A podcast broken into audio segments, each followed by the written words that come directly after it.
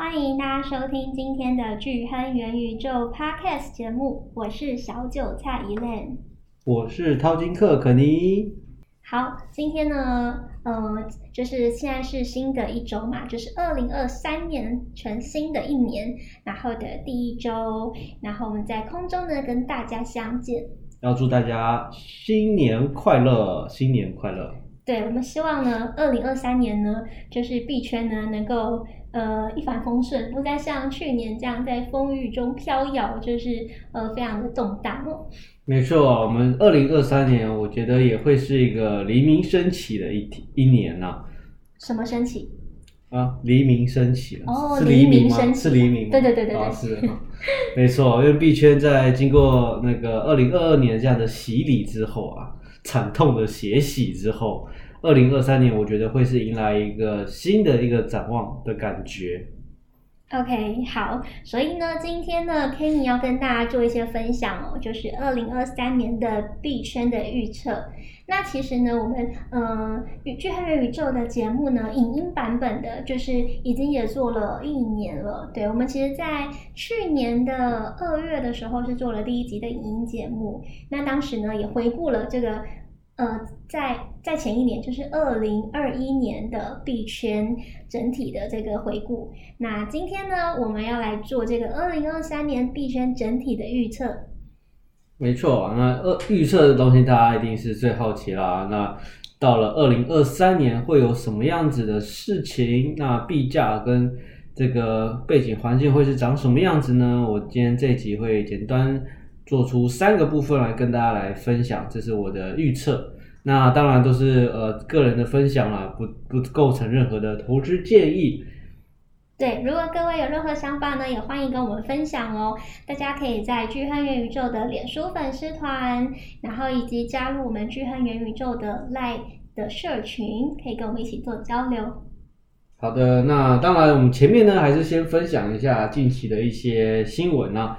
那币圈到了二零二三年，其实经过前阵子 FTX 的事件之后呢，最近的一些新闻比较稍微和缓了一些，大部分都是一些呃，当然一些后续的呃暴雷事件的一些残残渣吗？残渣新闻，对，惨惨痛的这个经历。对对对，那当然最近呃上个周比较有趣的新闻跟大家分享，就是这个拍币啊，那拍币我们那时候在二零一九的时候。它是可以号称用手机就可以挖矿取得拍币的这个噱头，那让很多人就是手机下载了这个拍币的拍内沃，就可以去做挖矿的动作。但是呢，这个拍币官方在主网上一直没有公布说什么时候才可以去做一个呃上主网，然后可以做一个真的正常的交易。所以这个也是大家已经期盼了大概两年左右的时间。但是一直没有听到官方对于这个主网上线的一些消息，但是到了上周，突然间这个火币交易所啊宣布了说他们要上上了一个新币种，就叫拍币啊。那他是说哦，你可以在这个交易所呃买卖拍币，但是对于要入币提币这个动作是还没有开放的啊。当然这件事情让大家就觉得诶好奇说，不是拍币呢，我官方都还没有。公开吗？为什么这个火币可以上上架这个币种？那这个 Pinnacle 也是有公开的说明说，它其实没有授权任何的加密货币交易所上线拍币。所以这到底整出戏在演什么呢？是火币自己的一头热呢，还是说是拍币跟它之间有什么样的后续发展，也是令人有很多的遐想空间呢？对，这到底是一起就是这个炒币的行为、炒作的行为呢？哎，还是说有什么消息是不能先透露的，然后不小心被透露出来了？又或者是哎，因为什么样的目的呢，才有这样子的呃消息出来哦？那这边大家就是要再观察一下。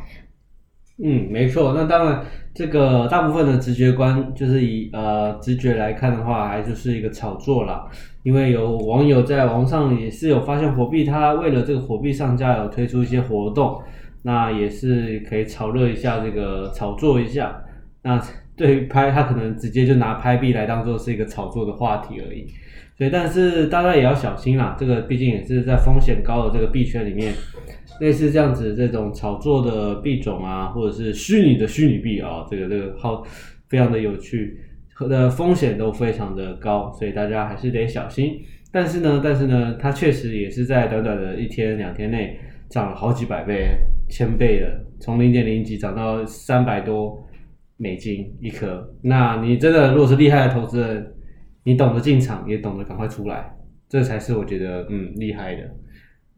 好，好，就是最近的一个呃比较话题的一个新闻啦。没错没错。接下来呢，就要进入我们今天的主题了吗？就是呃我们迎接二零二三年，然后做一个二零二三年的币圈的预测。好，呢那首先我们来预测的都是大家应该最关心的，就是比特币的币价啦。那我们因为比特币是牵连整个币圈的一个涨跌，是蛮重要的一个角色，所以我们通常都是以比特币去预估它在今年的走势，来看这个这个币圈的一些荣衰啦。那我们当然在这个这一周，我们今本周很重要的一个点就是要帮比特币过生日了，它是今年是第十四周年了。它正常时间应该是一月三号的这个晚上六点多，它是在二零零九年的时候一月三号挖出了第一个区块，那第一颗比特币也就从在那个时候出土了。所以简单的讲，今天算是比特币的一个生，呃，这一周是比特币的生日周。对，生日周，比特币问世十四周年。啊，没错，那当然它进入了十四岁哦，那当然十四岁是一个叛逆期。那要准备转换成一个真的是要变成成熟人的一个时间点了，十四岁，国中、高中的时候嘛，应该是差不多，差不多。哦，那还有一段路要走，我觉得到二零二五年啊，他国中毕业要上高中，应该就非常成熟了，希望到那个时候了，对不对？好，那当然我们在预测今年比特币的这个整体走势的时候呢，其实我们可以可以看到，我在去年的七月就一直一直在跟大家在分享一件事情，就是比特币它可能会在呃那时候是七月嘛，我就是我说二到六个月会落底，所以这个时间点我抓出来之后，我们可以往前看这这次的底部，我觉得很有可能前阵子的一万五千多就是一个。这次的底部，那当然大家也在猜测，是不是还会有一些黑天鹅会造成更底部的这个出现？但是呢，你主要看这次的 K 线，其实已经慢慢的呃趋于平缓，那就是等待一波呃向上涨的一个动力，其实是有在酝酿当中的。但是他你看，他这一次的这个底部一直越垫越高，那从那一次呃恐慌到了一万五千四百多之后呢，它就是没有再跌回去更低的一个地方，所以我觉得这个时间点非常的好，也非常的巧妙啦。那时候预估那个二到六个月会落底，那如果刚好二到六个月，如我所说，它这次一万五是一个底部的话，那它这一次就是这一次熊市的底部，那未来它要再下去的机会就会非常的低了。对，其实哎，目前是在一万六千多左右嘛，这个比特币的币价，我一直在等说，哎，它会不会就是再回到就是有个一万五的这个数字出现呢？不过目前看起来好像，呃，我有点好像看不太到。对，对，当然，当然也是建议大家就是随时准备好你的资金，然后往下去挂这个买价了。就是这样的方式，如果他真的哪一天不小心，哎，一个晚上突然，哎，瞬间下去一下，哎，你就买到了。对，就是我们之前跟大家一直跟大家分享，就是一个插针式的买法，因为你如果要挂低一点的价格啊，它有时候可能呃下去很快的，但是马上又上来了，对，所以你不可能看到价格的时候你再去买，可能来不及了，你可能要挂价在那边等它。所以 Kenny 前阵子的就是下跌的时候，你买到的最低价是在多少呢？我买最低价在一五八八八，没错，就差几百点而已。哎，你是挂价在那边等吗？还是你那天没？对啊，我当然我当然是挂价在那边啦。嗯、对，当当然那天其实前面就有势头，就是感觉它就要一直往下喷了。就是，但是那天哦，我自己感觉我就先挂好，然后晚上是稍微没睡了那么一下子啊，嗯，稍微看到它哦，买到了，好，我再睡。哦，是安看到它就是安心的买到了，然后才睡。我记得那那次呃前阵子低点最低是到一万五千，呃。一五四七六，所以你买了一五八八八，哇，买的非常好。那刚好就买在那个那个差不多几百点的一个位置啊。但当然就是这个也是硬去硬去嘛，嗯，所以就是用差不多，因为我也有挂什么呃那个一四八八八、一三八八八我有挂，一六八八八我也有挂，但是刚好是吃到一六八八八跟一五八八八，那一四八八八没有碰到啊，算了，那那就继续继续看接下来有没有再回回档的一次的机会，我就再加码一点，加码一点。对，呃，就其实啊，就是今今年啦，二零二三年，其实有一些呃机构啊，因为很蛮多人其实在说，哎，今年是很有可能是不是会有出现一些什么黑天鹅的事件啊，让整体的这个金融市场呢，可能有一些风暴或者什么。嗯。那我想问一下 Kenny，就是嗯，有没有可能就是本呃比特币又受到可能这样子的形势景气的这个影响，然后也一起就是再下去？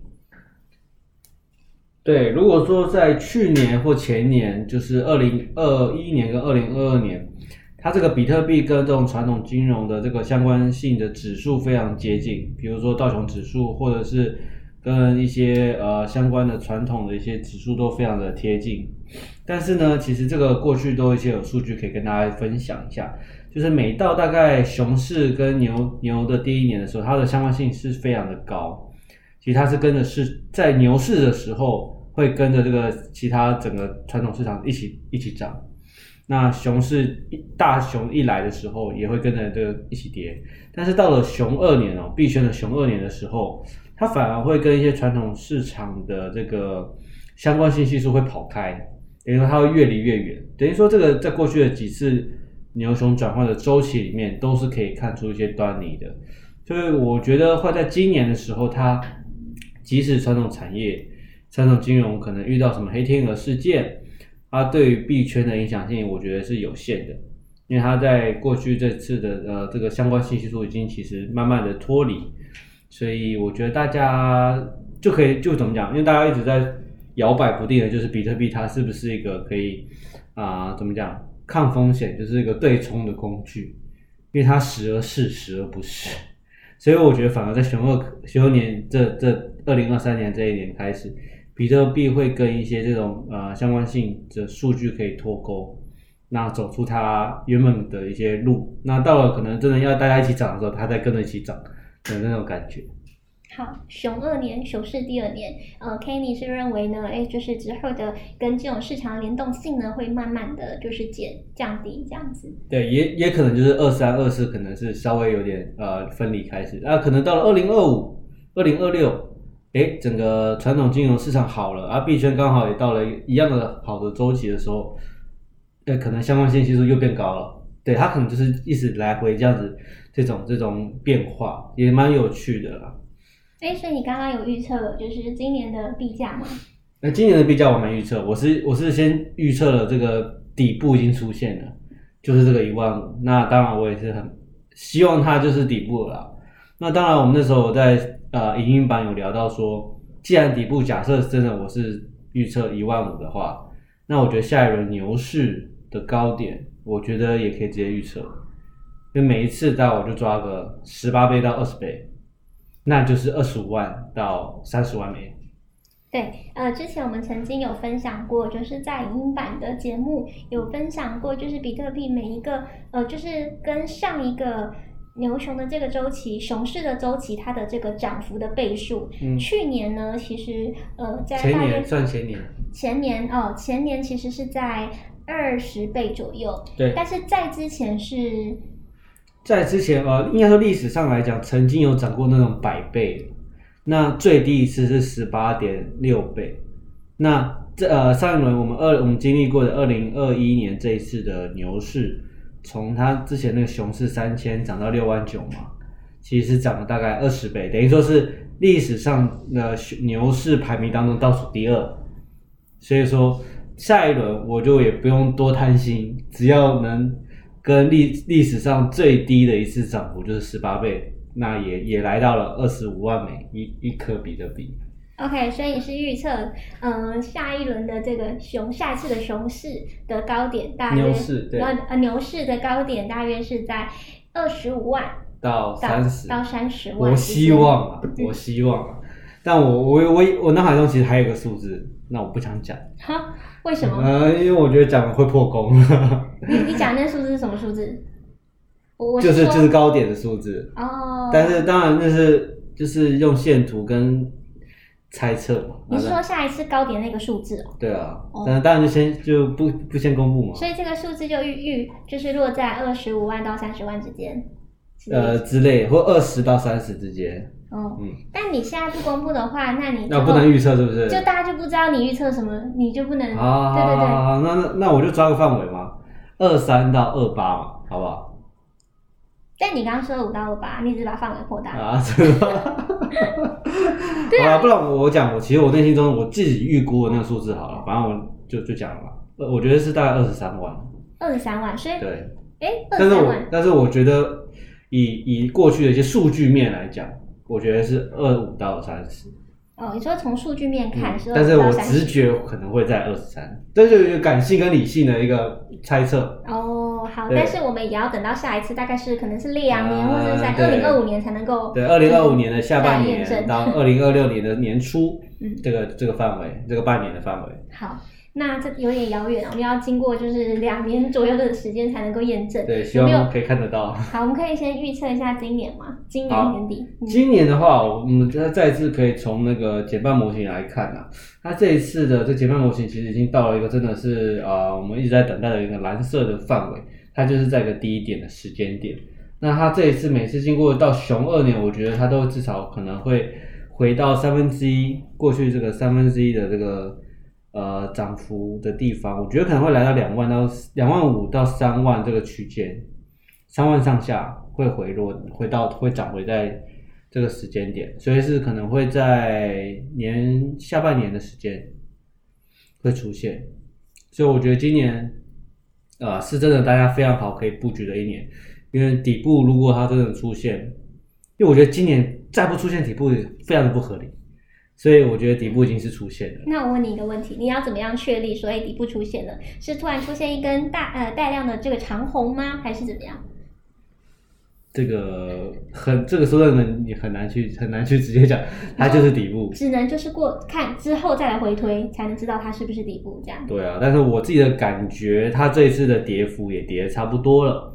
然后它的这个整个到底的时候，它遇到的这些量，一碰到就买上来，一碰到就就会被。其实它隐隐隐藏当中，它就是有个底部出现，所以就从这些迹象可能去揣测了。那当然，你要说它正正确确它是底部，那可能我们二零二四年的年年初新年那一集，我们就在讲说啊，二零三二年那那个是不是底部？OK，好，那我想问一下，就是比特币像它技术。技术线图上，它有什么量价的关系吗？比如说，就是它的上涨或者下跌，然后还有这个量也有配合这种量价的关系吗？因为像股市是有配合量价的。嗯，当然，从 K 线 K 线图来看，它这个底部有时候有没有量，其实它一样也是可以用这种成交量来去判断它到底是不是一个底部，但都是一些参考啦，毕竟它都是一些数字。那它这个会不会有又有出现黑天鹅导致它这个？是有意外的，那其实大家都是可以去参考，那当然是不是全部的都是那个相信。好，那还有其他的预测吗？嗯、好，没错，那第二个预，刚刚是我们讲币价的预测嘛，我们就是就是已经发下豪语了嘛，豪语。对，我们要之后才能够来验证，希望大大家就是线上的朋友呢，可以跟着我们一起，就是等到那个时候，我们一起来做验证。对，那当然，我第二个预测呢，就是预测这个市场环境跟氛围了。就是说，我们从 Google 这一次它在这个呃提供的数据上面可以看到，比特币相关的一些字词在最近的这个声量是越来越低，所以我觉得在熊市的这个。熊的第一年的尾巴跟这个熊二年的这个头，它会经历一个，大家会开始不关注比特币这件事情，那它声量会越来越低，所以传统主流媒体啊，或者是相关的一些呃新闻平台都不太会出现太多跟比特币或区块链相关的议题，这也是每一次熊二年会出现的，我觉得很大的一个感觉，大家会突突然默默的突然忘记，呃，比特币哦，还还其实还在运行当中。那取而代之的可能是其他的相关的新闻啊，社会新闻。而在财经新闻，当然还是会有比特币相关的一些新闻啊，但是，呃，我觉得会呈现非常两极化，就是说，啊、负面的新闻会非常负面，大家看谁的人机构还是会有，那还有的就是看好的人也会非常的多，啊，会喊到很高的那种，呃，极度信仰者可能也会有些新闻，但大家就是要去从中找到对的新闻。大家才会，我觉得是一个比较好投资的一个的的的做功课嘛，所以要自己要去判断好好的新闻跟比较负面新闻。OK，那还有其他的预测？好，那第三个预测呢，我也是跟大家分享一下啊，就是我们在前好今年啊，去年一整年都有提到几个国家，在币圈里面非常重要的国家，第一个就是我们讲。第一个让比特币成为法定货币的是谁？萨尔瓦多。没错，那他这个是在二零二一年他就承认他这个比特币是法定货币了嘛？那那去年其实也有一个国家承认的，呃，伊莲还记得吗？去年还有个国家承认，第二个。对，第二个，第二家。因为我有点忘记。第二家是中非共和国。哦，中非。对，是在非洲的正中间的一家中非共和国。那今年我会预测，它会在今年。当中会出现第三个国家会把比特币纳为法定货币，所以我觉得这个机会会非常的高，因为我觉得在最近这两年，对比特币相关区块链的应用也越来越成熟，所以国家跟进的这个速度也会越来越快，说不定到了二零二四年，这种国家认为法定货币的这个国家的数可能会更更多。可能会两个、三个，甚至翻倍的去成长，这我觉得会是一个未来的一个趋势。所以我第三个预测就是预测今年会出现第三个这个认比特币为法定货币的国家。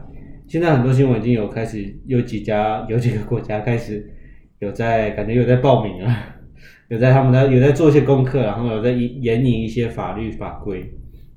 所以这些都是对于区块链比特币是正面呃好。好的，这个新闻。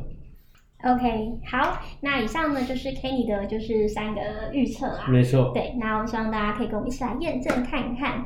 好，那就是接下来你有什么要跟大家分享？好，那当然了，二零二三年新的一年到来了，那我们也是呃在节目影音版节目当中也跟大家分享，就是有我们拿这个比特币家族，当时在二零一七年重压比特币的这个家族。他们是怎么一个叫太糊涂家族，太糊涂一家人。太糊涂就是一个真人哦。啊，对，那当然就是中文翻译了。他在二零一七年就是卖掉房子，把身上所有的几乎所有的资产全部去买比特币，而比特币在二零一七年最低的时候是九百美金一颗。九百美金诶，二零一七年比你还早一点。没错，九百美金是什么概念？九百美金是多少台币啊？九百的一千嘛，一千台币，一千一千美啊，哎，三万块，一颗三万块的时候，他重压了这比特币。那当然，大家这个可想而知，他现在这个资产力是翻倍再翻倍了啊，不止翻倍了，好几百倍了，好几千倍都有可能。我问你，当时在新闻出来的时候，这个比特家族他把他资产全部重压比特币的时候，大家怎么说？哦，这那那我觉得这个怎么讲？这个通常都是啊，他、真的成真了，他才才会去受到报道啊。哦，说当时就是哦，可能他就是只有身边的朋友才知道，就是应该，如果你现在身边有个人告诉你说，我把所有的身家变卖，我现在要去布，就是布局比特币，你应该会觉得他是不是？疯了，就是 crazy。那、啊、当然，你现在讲话，我我我会觉得你很棒，我很支持你把房子卖掉，身身家重压比特币，在这个时候。好，这个这个是我们我们题外话。以后就是一链家族，以后就是比特币家族女版。上新闻的就是我。对，嗯、那当然这也是个话题啊，就是说，熊呃呃，我们正常好的投资人要跟这种市场做反向的动作。大家在牛市非常疯狂，非常。Formal 的时候，其实我们要理性的去出售我们的商品，因为价高，我们就可以赶快好好的脱售。但是到这个熊市很低迷、很萎、很萎靡的时候呢，大家都没有在想买这个商品的时候，诶，你在这个时候去做一些啊、稍微疯狂一点的事情，或者是一些会被大家骂白痴的问的事情，说不定会有不一样的那个好好的这个结果。因为这个太糊涂，说真的，他就是在上一轮的这个熊市的时候，他买了重压。那当时任何我觉得百分之百身边的人一定会觉得他是疯了，他是有问题，这根本是赌博。对啊，而且还卖房子，还有所有的实体资产。对，所以这这会被那时候我在直播说我会被骂什么？就是蠢吗？骂蠢的哦，对，做蠢事。对对，所以我觉得在熊市做一些风险稍微 提高，那大家会不会被被骂蠢事的这件事情？因为我在二零一七、二零一七、二零一八那时候就做过一次，大家是当时我买一台比特币的那个挖矿机嘛，那大家身边就有人在说比特币跌成这样，你怎么可能还你怎么还会买？然后还花那么多几十万去买一台机器去存比特币，那就被被被人家骂是这蠢事。我问你，当时你心里在想什么？其实那时候当时心里会会很摇摆。嗯，那当然自己觉得对的事情，但是身边所有人都觉得是错的时候，哦，所以你有被人家动摇，即便你觉得你你认定你要做这件事情做了之后，但是别因为别人声音，你还是有怀疑自己，这样吗？一定会。那当然，有时候自己去研究做一些功课，但是怎么讲，一定会怀疑，因为人毕竟是还是群居动物嘛，嗯，大家声音那么多，还是会去影响你的一些判断。但是我觉得，呃，投资人，好的投资人自己做功课，自己有自己的判断。自己对自己负责，我觉得，因为说的你赔钱，那些人那些唱衰你的人不会帮你赔啊，对不对？你或者是你赚钱的时候，你也不需要分给那些唱衰你的人的，对。对，就是有时候还是自己相信自己啊，呃、一些自己的一些信念。不过呢，这边还是要呼吁大家，就是呃，投资都是有风险的，所以大家投资前还是要审慎评估，而且你要评估自己可以承受的这个风险的承受度，对，你再来做这件蠢事。对，我觉得这个太糊涂，他家族，我觉得他们应该是有评估吧。他把房子卖掉了，然后把至少生活生活上要生活的过去，不然他那个中间那几年。他要忍的时间，他也要有些钱嘛，不可能露宿街头吧？我觉得他应该是有看到，至少他有做这件事情。而且大家如果说有去找这个太糊涂家族、这个比特币家族的新闻，他其实后来有在讲说，他赚了这笔钱之后呢。因为他几乎暴赚了千倍百那个万倍嘛。对啊，你想想看，他在九百九百美金的时候，币价在九百的时候买的，嗯、然后他在假设他就是他只要到高点之后，他就卖一些就好，他根本就不用卖很多，因为他已经翻了多少倍了。对，啊、对，他只要卖一些，然后呢，但是呢，他现在已经把他就是部分的这个获利的这个资金啊，他就是在布局其他的实体的房产，我觉得真的是非常的聪明。对，他在他说他有在这个美呃北美啊、欧洲啊、亚洲啊、澳洲啊，都有把他资产去分布。那他也讲到一个，就是关键就是说他身上还有比特币，而且他还在买，逢低就买。那他那这些他的冷钱包跟助记词都是不离完全不离身，绝对不离身。那其实这也都是很好的一个观念啊。那就是大家在进入币圈，一定是遇到很多新的事物。赚钱机会一定很多，也很会有，只是说你有没有那个胆子。我觉得还是一样啊，就是人多的地方不要去，人少的时候呢，说不定你可以尝试看看。就是现在在一个很低迷的这个时机的时候呢，说不定它就是一个机会。至少现在呢，你进来的风险呢，一定比就是很多人低了很多了。对啊，当你哎，不要想啊，当初那时候什么塞尔瓦多啦，或是马斯克啦，或是女股神啊。他们说，他说他们的均价买均价在多少？三万美金。等于说你都你现在是可以买到比那些大佬、大咖、有钱的人的还更低的价格。对，而且其实，在二零二一年，就是上一波的高点，十月左右的时候，嗯、那我朋友就在跟我就在讨论说，哎，感觉最近很多人在讨论比特币哦，他觉得有点恐怖哦，是不是？因为热度来了嘛，所以那个时候呢，其实人很多在讨论，大家一片看好的时候，你才要就是紧张，对。对，所以我刚刚最前面有讲，在牛市，大家在这种疯狂的时候，你要理性的去卖你的币，那。在没有人关注的时候，你要感性的去做一些蠢事。对，所以布局时机点呢，就留给大家就是自行的呃斟酌琢磨了。是的，是的。好，那么以上呢是我们今天的呃巨亨元宇宙的 Podcast 节目。那我是小韭菜 Elaine，我是淘金克肯尼，祝大家新年快乐！我们下期再见，下集见，拜拜，拜拜。